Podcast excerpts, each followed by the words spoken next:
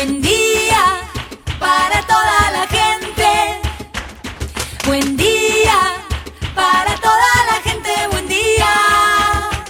Buen día Soldati, edición Quédate en casa. Son días que necesitan de nuestro compromiso de quedarnos en casa. En FM Soldati, no por eso vamos a dejar de ser comunicadores y comunicar. Aprovechamos los límites que se presentan para llevarte por WhatsApp las noticias y la información que necesitas. Vos quédate en casa. Va a ser un buen día Soldati, pero vos nos vas a escuchar cuando quieras. Mañana, tarde o noche. El sur está bien despierto. Participa enviándonos las ideas y contenidos al 11 36 88 87 91. Estamos a la distancia, pero juntes. Buen día, soldati. Hoy quédate en casa. Vamos a tener un informe especial sobre el operativo Detectar que está teniendo buenos resultados. A estar atento que estamos esperando que arranque en Soldati también. Ayer fue el día de las y los periodistas y los medios comunitarios pedimos por un reparto de la pauta oficial que nos considere.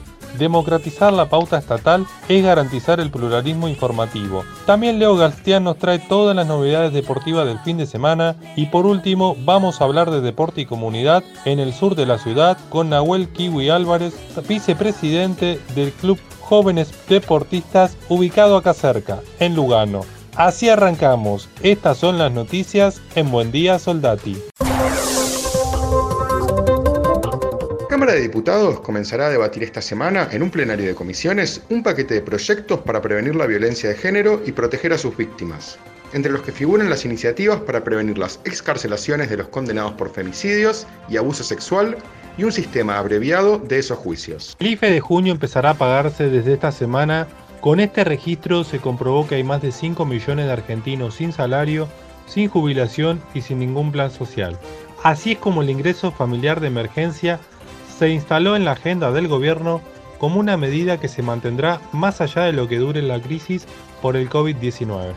Fiscales Fernando López y María Julia Panzoni, de la Ayudantía Fiscal especializada en delitos de gravedad institucional, requirieron el procesamiento con prisión preventiva de nueve policías acusados de los delitos de severidades, abuso sexual con acceso carnal agravado por ser cometido por funcionario de la fuerza policial y vejaciones agravadas cometidos entre septiembre de 2019 y enero último en la seccional tercera de La Matanza con jurisdicción en la tablada. Las 28 mujeres que fueron víctimas de abusos sexuales y vejámenes en la comisaría de esa localidad bonaerense sufrieron consecuencias nefastas y traumáticas tras haber estado detenidas en un sitio similar a un campo de concentración. El jefe de gabinete Santiago Cafiero aseguró que el gobierno nacional no tiene en sus planes avanzar con un desdoblamiento cambiario y explicó que las recientes restricciones impuestas por el Banco Central a la compra de dólares para atesoramiento solo apuntan a contener a un segmento especulador que se está profundizando en nuestro país. La Argentina de la especulación financiera no nos ha dado rédito como sociedad. Queremos volver a una Argentina productiva. Ese era el plan nuestro en diciembre y sigue siendo nuestro plan ahora. Ministro de Transporte de la Nación, Mario Meoni, confirmó que se está trabajando para poder retomar la actividad aérea antes de la fecha prevista hasta el momento del primero de septiembre y que, en caso de avanzar en ese sentido, podrían volver a operar vuelos de cabotaje a partir del mes de julio. Las ventas en los comercios minoristas se desplomaron más de 50% en mayo, en el segundo mes completo de cuarentena por coronavirus, según un relevamiento de la Cámara Argentina de la Mediana Empresa, que fue publicado este domingo. La caída fue de 50,8% anual, medidas en cantidades, tanto para el comercio electrónico como en locales físicos. El gobierno de Israel anunció el cierre de un centenar de colegios y guarderías tras confirmar más de 300 casos nuevos de coronavirus desde el reinicio de las clases hace tres semanas, por lo que unos 16.000 niños y profesores deberán volver a la cuarentena. Por primera vez en más de medio año, China informó que hoy no tiene enfermos graves por coronavirus, tras pasar la mejora ayer del último paciente crítico que registraba el país, donde el COVID-19 nació a fines del año pasado.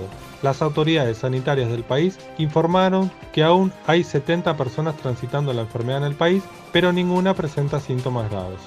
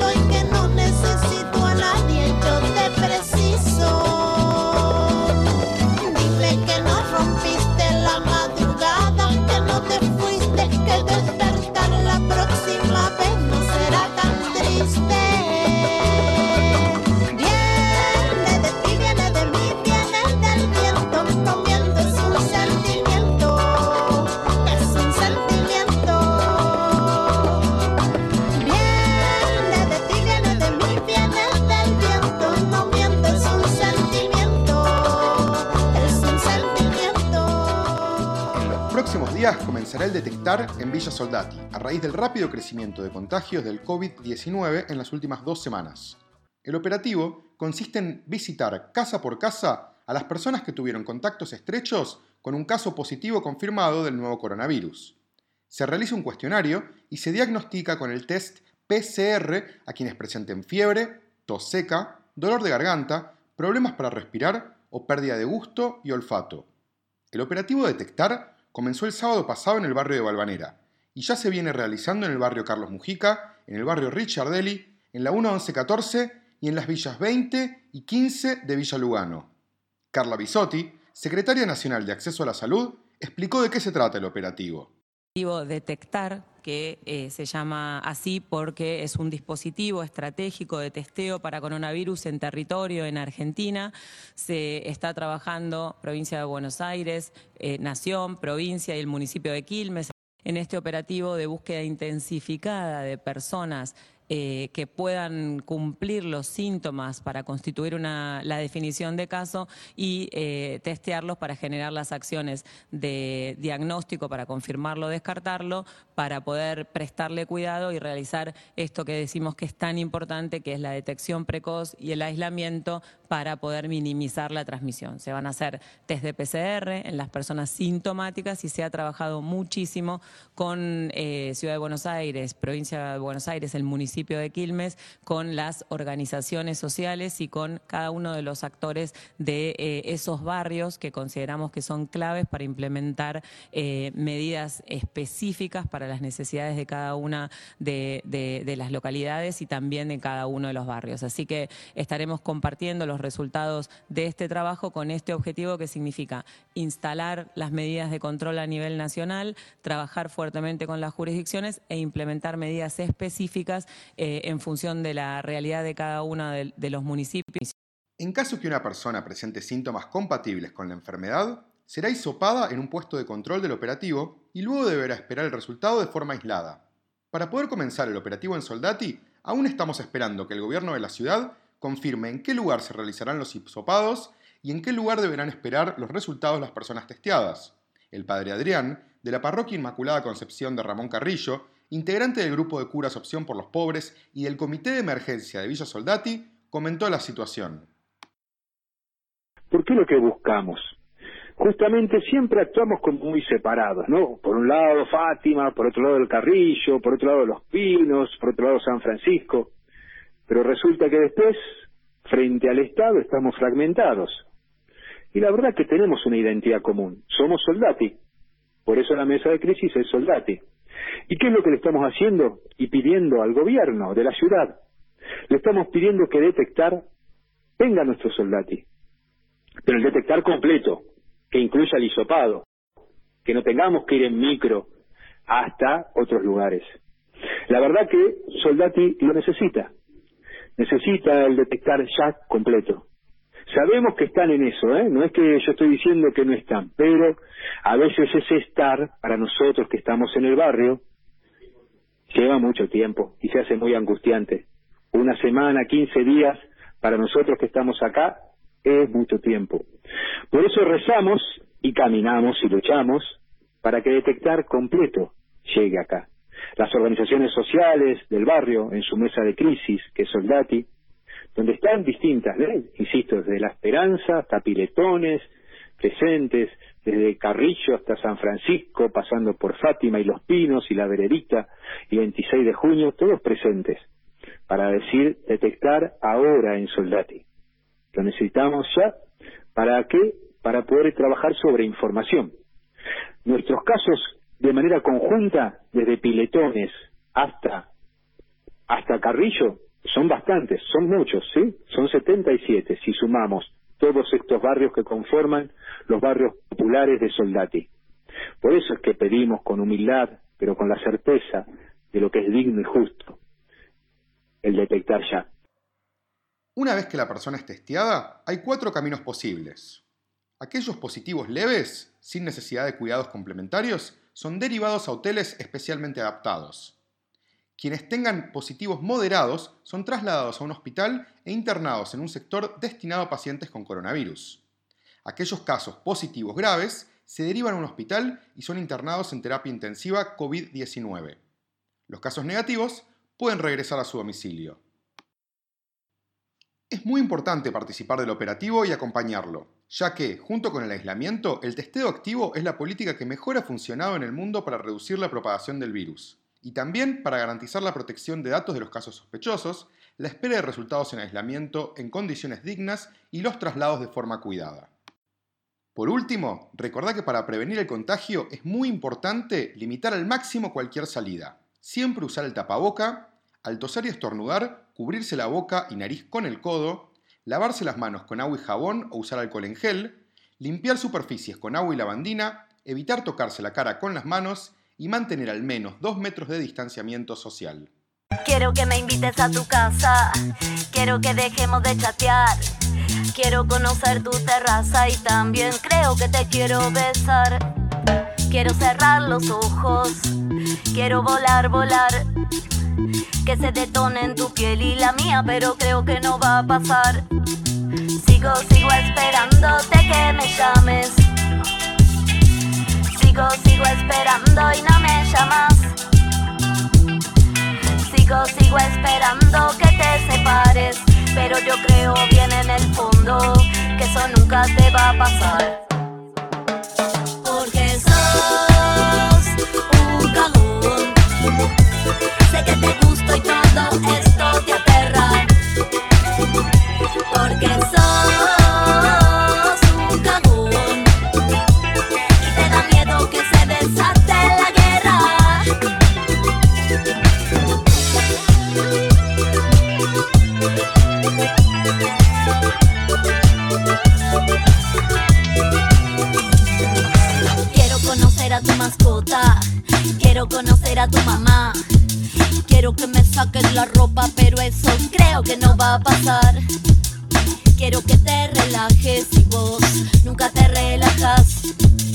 Vayámonos de viaje, me prometiste llevarme al mar.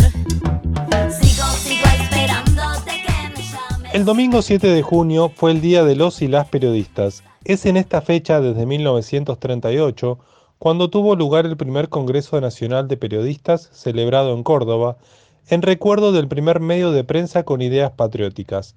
El 7 de junio de 1810, Mariano Moreno fundó la Gaceta de Buenos Aires, primer periódico de la etapa independentista argentina.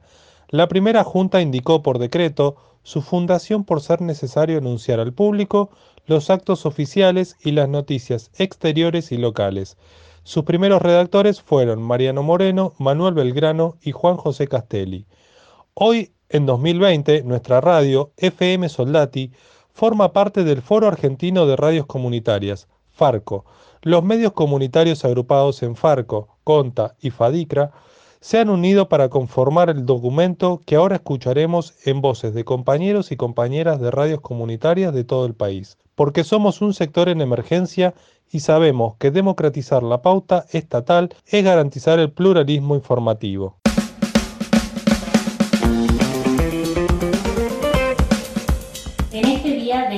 Y la periodista, desde estas redes de representantes de medios cooperativos, comunitarios y alternativos, queremos expresar nuestra preocupación por la emergencia del sector. Mientras los medios de los grupos económicos cobran los ATP y acumulan la pauta publicitaria, para nuestros medios apenas llegan las migajas, o en muchos de los casos, ni siquiera eso. El 10 de diciembre, en el mensaje de asunción presidencial de Alberto Fernández, aplaudimos la disposición de que la publicidad del Estado sea para instituciones periodísticas y ya no para periodistas individuales. Constituye un primer paso en poder regular otro sótano de la democracia, con una caja millonaria y manejos discrecionales. Porque muchas veces los gobiernos han usado la pauta para pagar favores, operaciones y disciplinar líneas editoriales y muchos empresarios han utilizado esos recursos públicos para hacer negocios y luego dejar a sus trabajadores y trabajadoras en la calle. Por eso es necesario regular la pauta publicitaria con un criterio democrático y federal, que se constituya como política pública perdurable y estructural de nuestro país. Se trata de cómo los estados comunican su gestión, a la vez que es un recurso fundamental tanto para el sostenimiento como para la equidad y la pluralidad informativa. Si se distribuye en pocas manos, concentradas y porteñas, se perpetúa y aumenta la concentración. Si se distribuye democrática y federalmente, aumenta el pluralismo informativo. No es difícil de entender, pero para garantizarlo debe haber un lineamiento y política de Estado claros, que no quede a merced de los criterios de uno u otro funcionario. Las redes abajo firmantes representamos a más de 150 medios de todas las provincias argentinas, donde trabajamos miles de comunicadoras y comunicadores. Periódicos, portales, radios y televisoras nacidas en democracia que con lucha y construcción logramos un marco legal con el que funcionar. Sin embargo, muchas de nosotras seguimos reclamándolo a más de 10 años de sancionada la Ley de Servicios de Comunicación Audiovisual. El presidente de la Nación afirmó, empezar por los últimos para después llegar a todos. En el caso de los medios, esa regla no se está cumpliendo. De allí surge nuestra preocupación. ¿Cómo puede ser que hasta los CEOs de los grandes grupos mediáticos como Clarín y Perfil cobren eh, asistencia al trabajo y a la producción y grandes contratos millonarios en publicidades y para los medios eh, comunitarios no haya pauta y tampoco programas de asistencia en el marco de esta pandemia. En este día de la periodista y del periodista queremos reivindicar a Mariana Moreno, la gesta de 1810 que inauguró un periodismo comprometido con el desarrollo nacional y de unidad latinoamericana. Somos parte de esa misma tradición. Por eso afirmamos que no somos neutrales. Ante la pobreza nos indignamos y denunciamos sus causas. Ante la deuda externa reclamamos investigación. Y ante la dependencia argentina proponemos debates permanentes. En nuestros medios hablan los movimientos sociales, sindicales, culturales y políticos. Se expresan los últimos de los que habló el presidente, mientras los sectores de poder estigmatizan, hacen operaciones permanentes y hasta juegan a favor de los acreedores de la deuda externa. Nuestros medios informan y disputan agenda desde el pueblo y desde el sur. Queremos profundizar nuestra democracia, queremos una Argentina federal, por eso construimos en red porque nadie se salva solo. Creemos en la solidaridad y la practicamos. Por eso este 7 de junio nos comprometemos a seguir adelante, a su vez exigiendo al Estado garantías para seguir funcionando, porque sin medios comunitarios no hay democracia.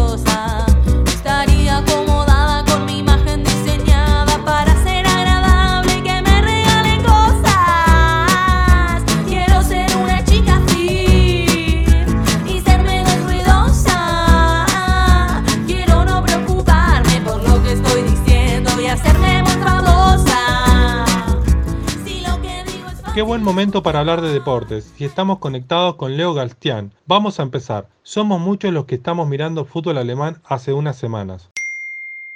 Buen día Soldati, buen día Fede. Vamos a comenzar la columna de deportes hablando de fútbol directamente de Alemania. Se mantienen las posiciones con 7 puntos de diferencia para el Bayern Múnich sobre el Borussia Dortmund y 4 fechas por disputarse. El argentino Lucas Alario, ex River, marcó en la derrota 4 a 2 del Bayern contra el Leverkusen, un torneo que se está por terminar y pareciera que al Bayern Múnich no lo baja nadie. Yendo a la Liga Española, faltan tan solo cuatro días para que se renaude y se dispute el clásico Sevilla contra Betis el jueves 11 de junio. Y la noticia que nos espera para todos los argentinos, ver al mejor de todos, Lionel Messi, faltan tan solo cinco días, el sábado 13 se enfrentan Barcelona contra el Real Mallorca. Así que aprenderse el televisor y disfrutar del mejor de todos. La liga italiana y la liga inglesa retornan recién la siguiente semana. Una noticia del fútbol del ascenso resonó mucho estos días.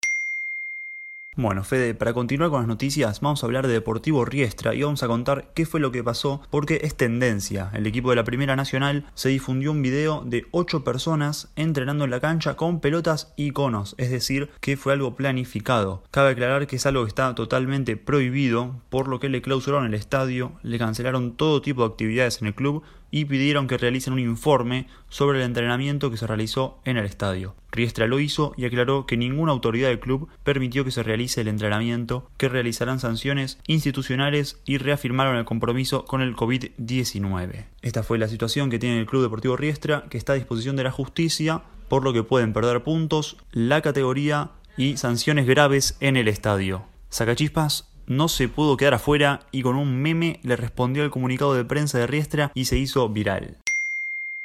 Pero hay quienes pueden volver a entrenar, ¿no? Una buena noticia para los atletas olímpicos, van a poder regresar a los entrenamientos tras varios videos que se mostraron, como por ejemplo el de Delfina Pignatello, la atleta olímpica en natación, mostrando su enojo por no poder entrenar. Matías Lamens, ministro de Turismo y Deporte, autorizó a que únicamente los atletas que ya tienen asegurado el boleto a los Juegos Olímpicos de Tokio 2021 o tengan la chance de conseguirlo, pueden volver a entrenar bajo un estricto protocolo que se está llevando a cabo por el gobierno. En otra noticia, para los amantes del básquet, vuelve la NBA a fines de julio en el complejo de Disney World en Orlando. Van a participar 22 equipos y tan solo 16 pasarán a los playoffs. Danos unas noticias más para cerrar. Bueno, Fede, para cerrar con la columna vamos a hablar de los 6 años de Gallardo. Se cumplieron 6 años de la llegada del muñeco a River, una historia que tuvo un antes y un después en el club, teniendo la responsabilidad de suplantar a un tal Ramón Díaz, que venía de lograr el campeonato local ni más ni menos. Consiguió un total de 11 títulos, ganó 53 de 65 enfrentamientos mano a mano, 5 eliminaciones consecutivas a Boca por Copa y es el DT que más veces dirigió a River por Libertadores y más triunfos obtuvo, cerrando con el broche de oro la Libertadores 2018 frente a Boca ni más ni menos. También afirmó una idea de juego que va más allá de las formaciones o los jugadores que estén, se reinventa año tras año. En otras noticias vamos a hablar de que este lunes se disputa la tercera fecha del torneo AFA Virtual Liga, el apasionante torneo que disputan 36 equipos del fútbol argentino. Recordamos que todavía están en fase de grupos y luego pasan a la fase de eliminación directa. Los partidos lo pueden ver a través del AFA Twitch u OLE. Esto fue todo por Deportes. Ese fue Leo Galstián acercándonos las columnas deportivas con las novedades de la semana para FM Soldati 91.3.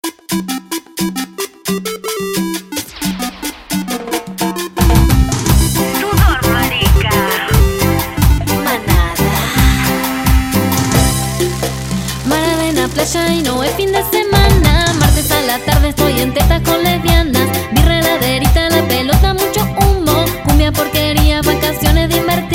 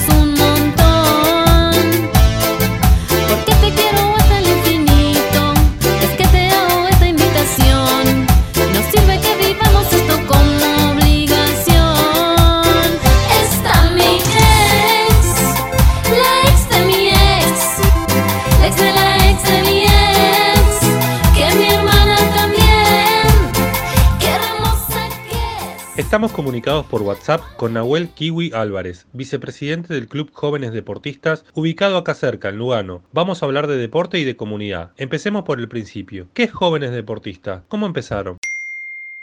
Hola, ¿qué tal audiencia? Hola compañeros y compañeras de la radio. En primera instancia agradecerles por esta oportunidad para contar nuestro proyecto. Mi nombre es Nahuel Álvarez, me dicen Kiwi, de los tres años que fui uno de los primeros alumnos del club, hoy soy el vicepresidente.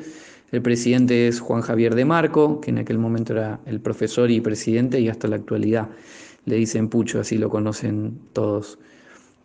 Nuestro proyecto es un proyecto colectivo de construcción de empatía social, pertenencia, sensibilidad y compromiso que intenta acompañar a las familias por medio de lo deportivo, lo cultural, lo educativo, lo nutricional, lo tecnológico y lo comunicacional.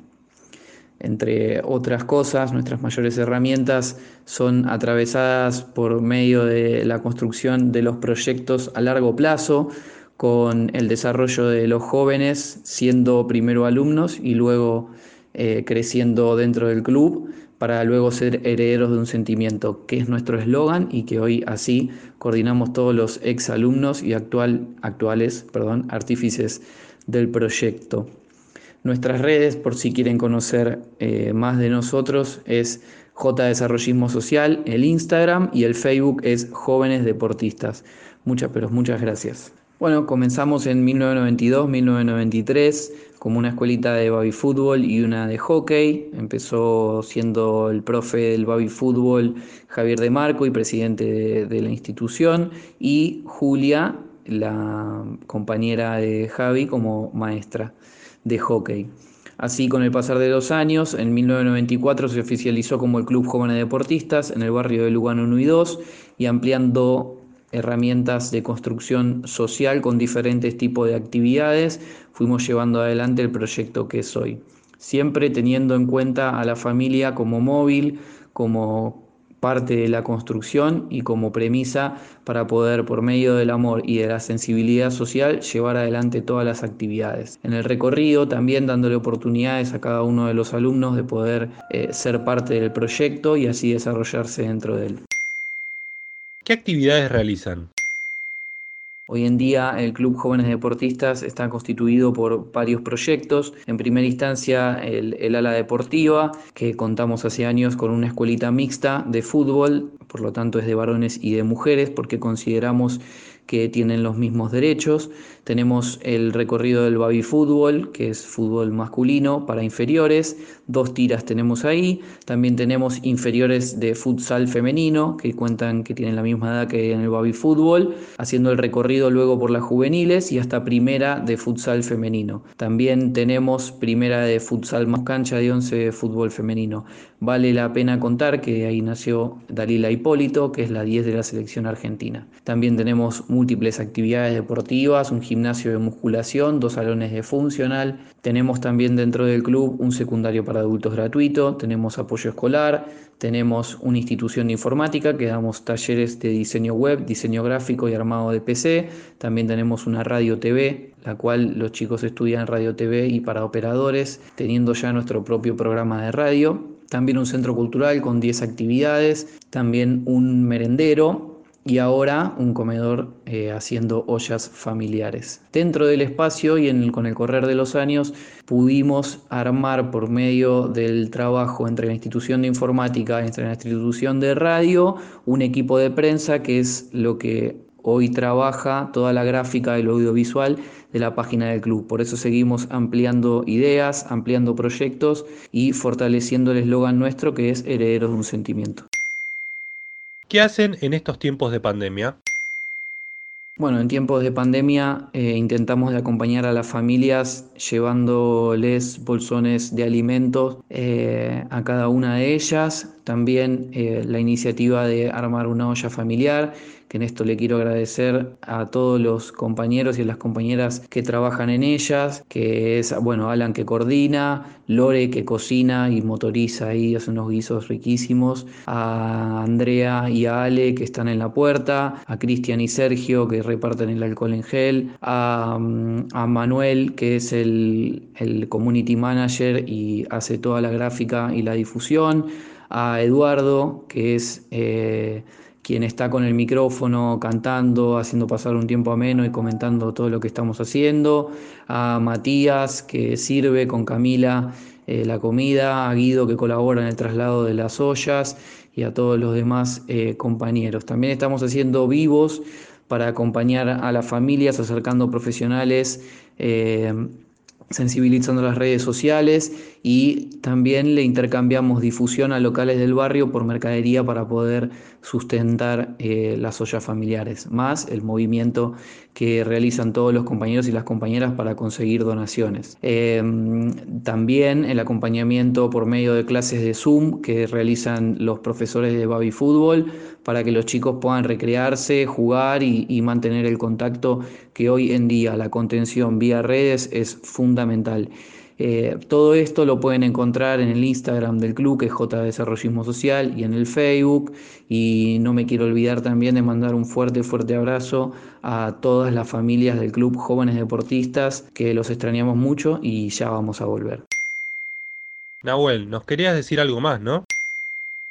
No me quiero olvidar también que funciona eh, un proyecto de hockey con juveniles, inferiores y hasta la primera eh, dentro del Club Jóvenes Deportistas y un proyecto de Murga que clasificamos a los carnavales este año con nuestro primer año de competencia, los herederos de Lugano 1 y 2. También eh, funciona el bar con diferentes tipos de eventos sociales en donde brindamos la merienda como había comentado. Intento e intenté estar atento a todo lo que funciona en el club, de poder incorporar a, todos y a todas, sin olvidarme de nadie. Si me olvidé de alguien, les pido disculpas. Para nosotros es fundamental todas y todos y cada una de las personas que trabajan dentro del club, porque en realidad somos las personas que componemos el club. Tenemos como primera medida, como primer valor, como gran amor eh, lo colectivo, por sobre lo individual e intentamos de alimentar esto. Así que quería reforzar con este audio también eh, esas actividades porque justo las recordé y no quería dejarlas afuera. Bueno, les agradecemos mucho, mucho por este espacio. Para nosotros poder contar nuestro proyecto es fundamental y vuelvo a reiterar las redes que si quieren comunicarse con nosotras y nosotros pueden hacerlo al Instagram de J Desarrollismo Social y al Facebook del Club Jóvenes Deportistas. Vuelvo a, a saludar a la audiencia, los esperamos cuando termine esta pandemia, cuídense, quédense en casa y les agradezco también en nombre de toda la familia de JD, a todas y a todos y cada uno de los que se comunicaron con nosotros de la radio. Les mando un fuerte, fuerte abrazo y aguanten los proyectos sociales. Chao.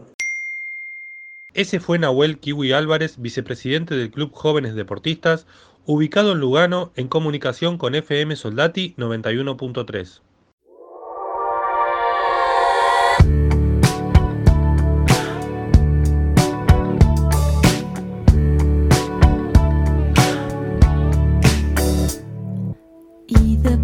Eso fue Buen Día Soldati, edición Quédate en casa en FM Soldati. Participa enviándonos las ideas y contenidos al 11 36 88 87 91. Estamos a la distancia, pero juntes. mirando abajo las pantallas no están